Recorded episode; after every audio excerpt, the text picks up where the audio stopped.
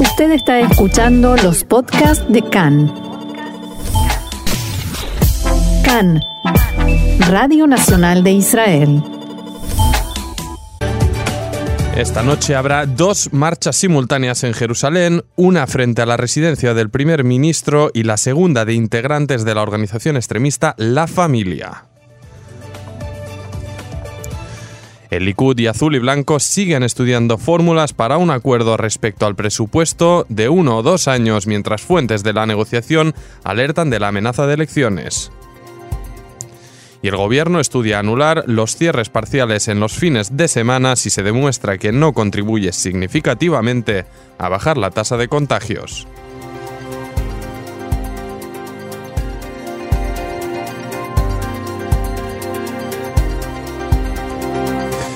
Y ahora arrancamos con la información, la primera de los titulares que traíamos esta máxima tensión en Jerusalén.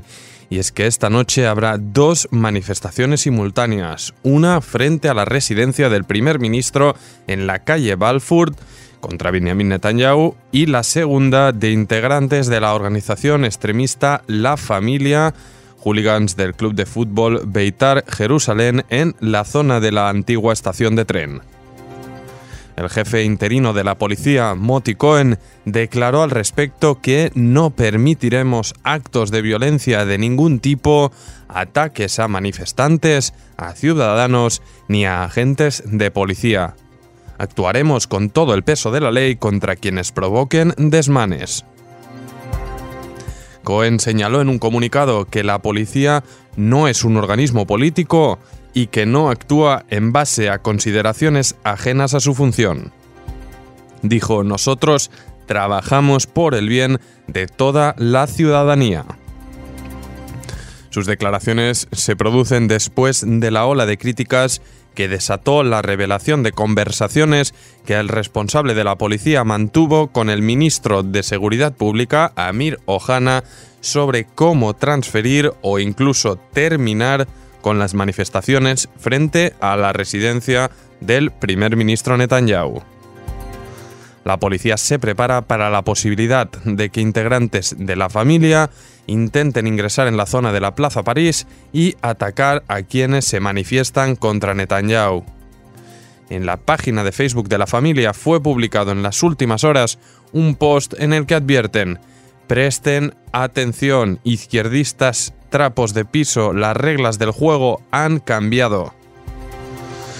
Además de esta publicación y otras amenazas, la tensión va en aumento debido a los ataques contra manifestantes en las últimas protestas, en las que miembros de la familia arremetieron contra los participantes con sillas, botellas de cristal rota, gas pimienta y armas blancas. El parlamentario Ofer Shelah de Yeshatid dijo esta mañana que teme que todo esto termine en el asesinato de un manifestante. En declaraciones aquí a Cannes, Shelah advirtió que la instigación y la violencia ya están aquí y si se va a llevar a la práctica o no es una cuestión de suerte. Shelah también se refirió a las amenazas contra el primer ministro y dijo que Netanyahu está protegido por una unidad del Servicio de Seguridad General el peligro para su vida es casi nulo. La comparación entre él y una persona que es atacada por un grupo de matones en la calle es un lloriqueo. Por su parte, el ministro de Asuntos de Inteligencia, Eli Cohen, dijo a Khan que factores de seguridad con los que ha conversado expresaron preocupación por el aumento en la instigación contra el primer ministro. Veo decenas de mensajes que llaman al asesinato o a la violencia contra el primer ministro. No creo que haya otras personas que estén tan amenazadas, dijo Cohen. Y el ex jefe del Mossad, Efraim Alevi, dijo hoy también aquí en diálogo con Khan que a su entender la vida de Netanyahu no corre peligro. El ambiente de este tiempo no recuerda al de los días previos al asesinato de Rabin. Entonces había una clara intención de asesinarlo. Yo pienso que la vida de Netanyahu no corre peligro. La gente que manifiesta en Balfour no llama a matarlo, sino a que renuncie. Esto no era así antes del asesinato de Rabin. Bien, y vamos con otra información entrando ya al terreno del coronavirus. El ministro de Salud, Julie Edelstein, y el ministro de Defensa y primer ministro alterno, Benny Gantz, discutieron esta mañana la opción de detener los cierres parciales durante los fines de semana con los que se pretendía reducir los contagios de coronavirus. Hoy se hará una reunión para evaluar la efectividad de esta medida si se llega a la conclusión de que el cierre parcial no baja significativamente las tasas de contagios, se prevé que su cancelación se produzca mañana bajo aprobación del Ejecutivo. El responsable del manejo del corona, el profesor Ronnie Gamzo, apoyó en los últimos días la opción de cancelar este cierre parcial. Según los datos que aportó esta mañana el Ministerio de Salud, se reportaron ayer 1.698 nuevos casos de corona en Israel. Actualmente hay ingresados 336 pacientes en estado grave, de los cuales 99 están conectados a respiradores.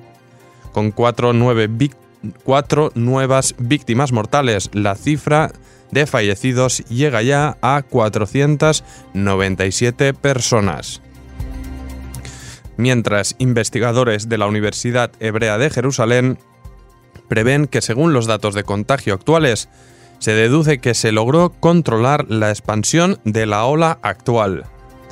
En opinión de estos expertos, se estabilizó la cifra de enfermos en estado medio o en estado grave. No obstante, dadas las altas cifras de nuevos casos, recomiendan mantener las restricciones vigentes y que en las próximas tres semanas se podrían sumar un total de 200 nuevas víctimas por los contagios registrados en julio. Los investigadores añaden que lo esencial ahora es cortar con la red de contagios. Y más información, el Ministerio de Salud modificó su política al respecto del traslado de ancianos enfermos de coronavirus que se encuentran en residencias de tercera edad. Según esta nueva medida, los enfermos serán tratados en unidades especiales habilitadas en las propias residencias en lugar de ser trasladados a hospitales como ocurría hasta la fecha. En parte de las residencias ya se abrieron departamentos de corona especiales y en los que todavía no disponen se abrirán próximamente. Hace dos semanas, el Ministerio también adoptó una decisión dramática al respecto de los trabajadores de los centros geriátricos y residencias, tanto públicas como privadas, al exigir que deben pasar una prueba de corona semanal.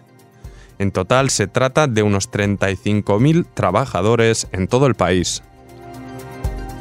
Quien tomó la decisión fue el director del proyecto Magen Avot Beimaot, el profesor Nimrod Mimun, quien decidió aprobar este paso tras descubrir que la mayoría de contagios en estos centros se produjeron a causa de la infección de los trabajadores.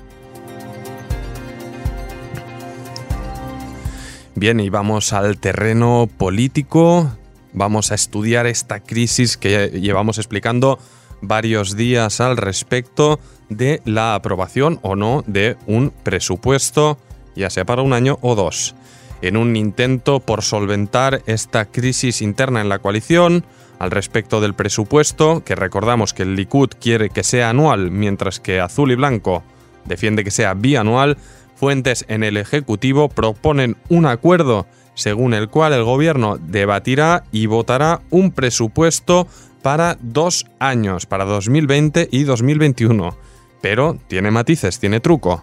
Tras ello, el presupuesto de cada año se presentará por separado en la Knesset, por lo que al inicio el Parlamento aprobará un presupuesto anual para 2020, para lo que queda de 2020, y luego, pasados unos meses, aprobará por separado el de 2021.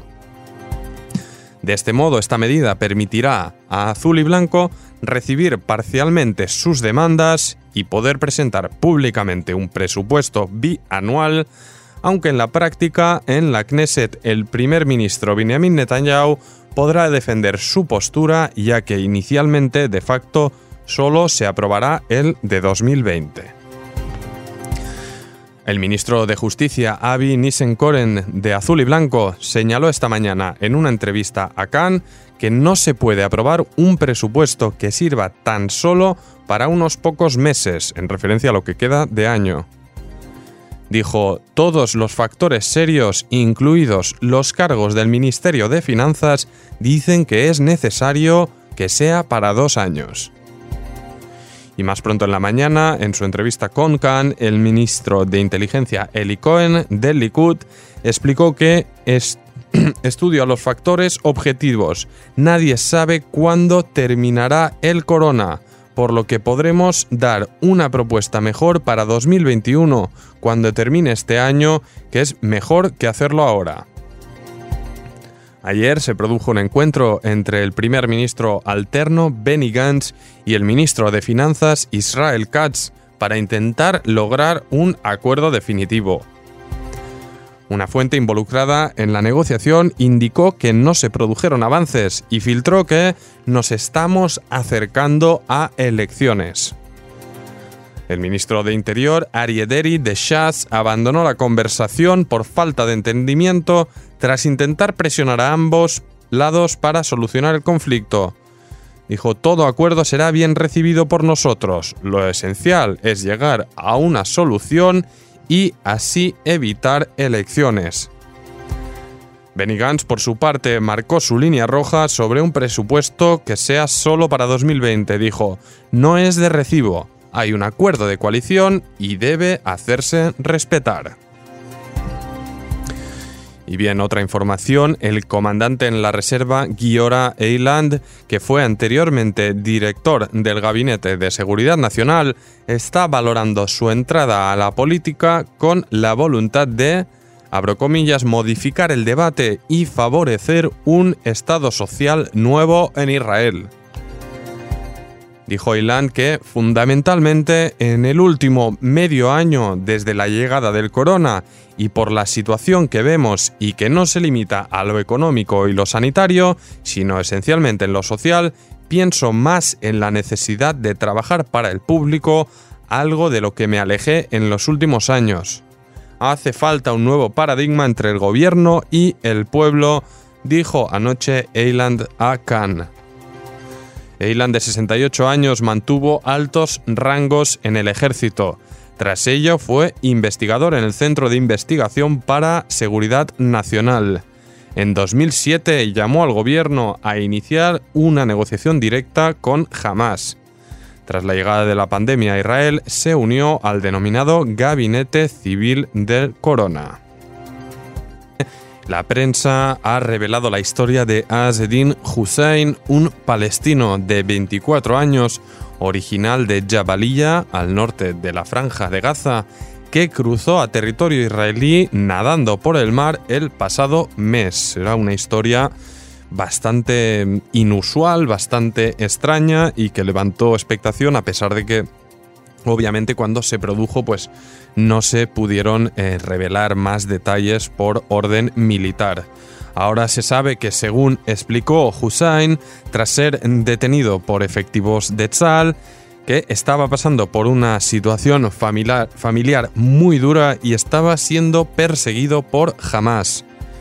Tras superar el obstáculo de separación en el mar entre Gaza e Israel, fue llevado por los soldados que lo detuvieron para ser investigado por el Servicio de Seguridad Interno.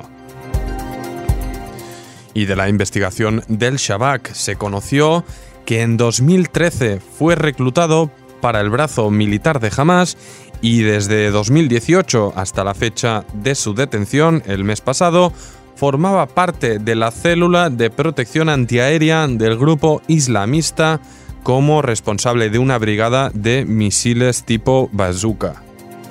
Disponía de un misil en su propia casa y fue instruido para disparar hacia un helicóptero israelí en caso de estar en las cercanías de su casa en Gaza con el fin de matar soldados o secuestrarlos.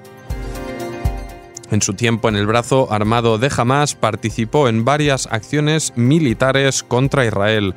Además, aprendió acerca de los tipos de aviones de combate israelíes y de sus capacidades, uso de misiles y cámaras y telescopios para seguir el movimiento de los cazas de Tzal en los cielos de la Franja de Gaza. Al, final, al finalizar su interrogatorio, la Fiscalía del Distrito Sur presentó una acusación al juzgado de Beersheba que vincula a Hussein a crímenes de seguridad de alto nivel. Veremos, por tanto, cómo se desarrolla esta historia. Bien, y vamos a pasar ahora con información relativa a Oriente Medio y es que el gobierno de Estados Unidos anunció sanciones contra 14 personas y entidades de Siria, incluido uno de los hijos del presidente Bashar al-Assad, en el marco de la llamada Ley César, que entró en vigor en junio con una primera tanda de medidas. El secretario de Estado norteamericano Mike Pompeo indicó que entre los sancionados figura Hafez al-Assad, hijo del presidente, y Zuhair Tauk al-Assad, familiar del mandatario y jefe de la primera división del ejército de Siria. Pompeo aseguró que el ejército del régimen de al-Assad se ha convertido en un símbolo de brutalidad, represión y corrupción. Han matado a cientos de miles de civiles, detenido, torturado a manifestantes pacíficos y destruido escuelas, hospitales y mercados sin tener en cuenta la vida humana. Para Pompeo, hace nueve años las tropas de Al-Assad llevaron a cabo un cerco brutal a la ciudad de Hama, matando a muchos manifestantes pacíficos en una muestra de lo que estaba por venir. Hace un año, el régimen de Al-Assad y sus aliados bombardearon un mercado en Marat al-Numan, matando a 42 sirios inocentes. El secretario de Estado también aseguró que Estados Unidos seguirá haciendo que Al-Assad y su régimen rindan cuentas por sus atrocidades mientras se mantiene viva la memoria de sus víctimas. Bien, y nos trasladamos ahora al país vecino y es que la Comisión Electoral de Jordania anunció en las últimas horas que las elecciones parlamentarias se celebrarán el 10 de noviembre después de que el rey Abdallah II publicara un decreto autorizando la convocatoria de comicios. El número de colegios electorales será duplicado hasta cerca de 2.000 y los votantes no tendrán que mojar su dedo en tinta para poder proceder al voto en medio de las restricciones impuestas por el coronavirus. La oposición acusa al gobierno de utilizar las leyes de emergencia aprobadas en marzo en el marco de la lucha contra el COVID para limitar las críticas que van en aumento ante la creciente crisis económica en la que se encuentra sumido el país. En este contexto, la justicia ordenó a mediados de julio la disolución de la rama de la organización islamista Hermanos Musulmanes que opera en el país. El Tribunal de Casación argumentó que la decisión obedece a que el grupo, cuyas oficinas fueron cerradas en 2016, no ha rectificado su estatus legal. Asimismo, las autoridades ordenaron a principios de esta semana el cierre durante dos años del sindicato de profesores del país tras imputar a su cúpula por corrupción e incitación contra el gobierno por sus críticas al primer ministro Omar Razaz. El sindicato, que el año pasado convocó un paro a gran escala y que tuvo un gran impacto en las escuelas del país, acusó en las últimas semanas al gobierno de no cumplir las promesas realizadas en octubre de 2019 y que llevaron a la suspensión de la huelga. Y ahora, en el Golfo Pérsico, un tribunal de Bahrein condenó a tres años de cárcel a un hombre enfermo de coronavirus por intentar contagiar de forma deliberada la enfermedad a varios trabajadores sanitarios. Según informa la agencia estatal Bahreini de noticias BNA, El tribunal indicó que el hombre, acusado de exponer a los doctores en un centro de salud al virus tras quitarse la mascarilla durante una prueba y toserles en la cara, deberá también pagar una multa de mil dinares bahreiníes, unos 2.260 euros. La fiscalía indicó además que el hombre se tosió en varias ocasiones en la mano y procedió a tocar a los médicos en varias partes del cuerpo en un intento de contagiarles. Las autoridades del país han confirmado hasta la fecha 39.921 casos de COVID, con 142 fallecidos, según los datos publicados por la Universidad Johns Hopkins y publicados en su web. Y por último, vamos a viajar a Irán donde la Guardia Revolucionaria disparó por primera vez un misil balístico desde ubicaciones subterráneas en el marco de unas maniobras iniciadas el martes en el Golfo Pérsico y el estrecho de Hormuz. El Departamento de Relaciones Públicas del organismo informó que el lanzamiento ha tenido lugar desde la profundidad del suelo y detalló que este sistema permite que las lanzaderas queden camufladas. El jefe de la División Aeroespacial de la Guardia Revolucionaria, Amir Ali Aizade, declaró, por primera vez hemos disparado misiles balísticos desde una ubicación subterránea, lo que significa que los misiles enterrados rompen la superficie sin usar lanzaderas e instalaciones comunes e impactan con precisión su objetivo.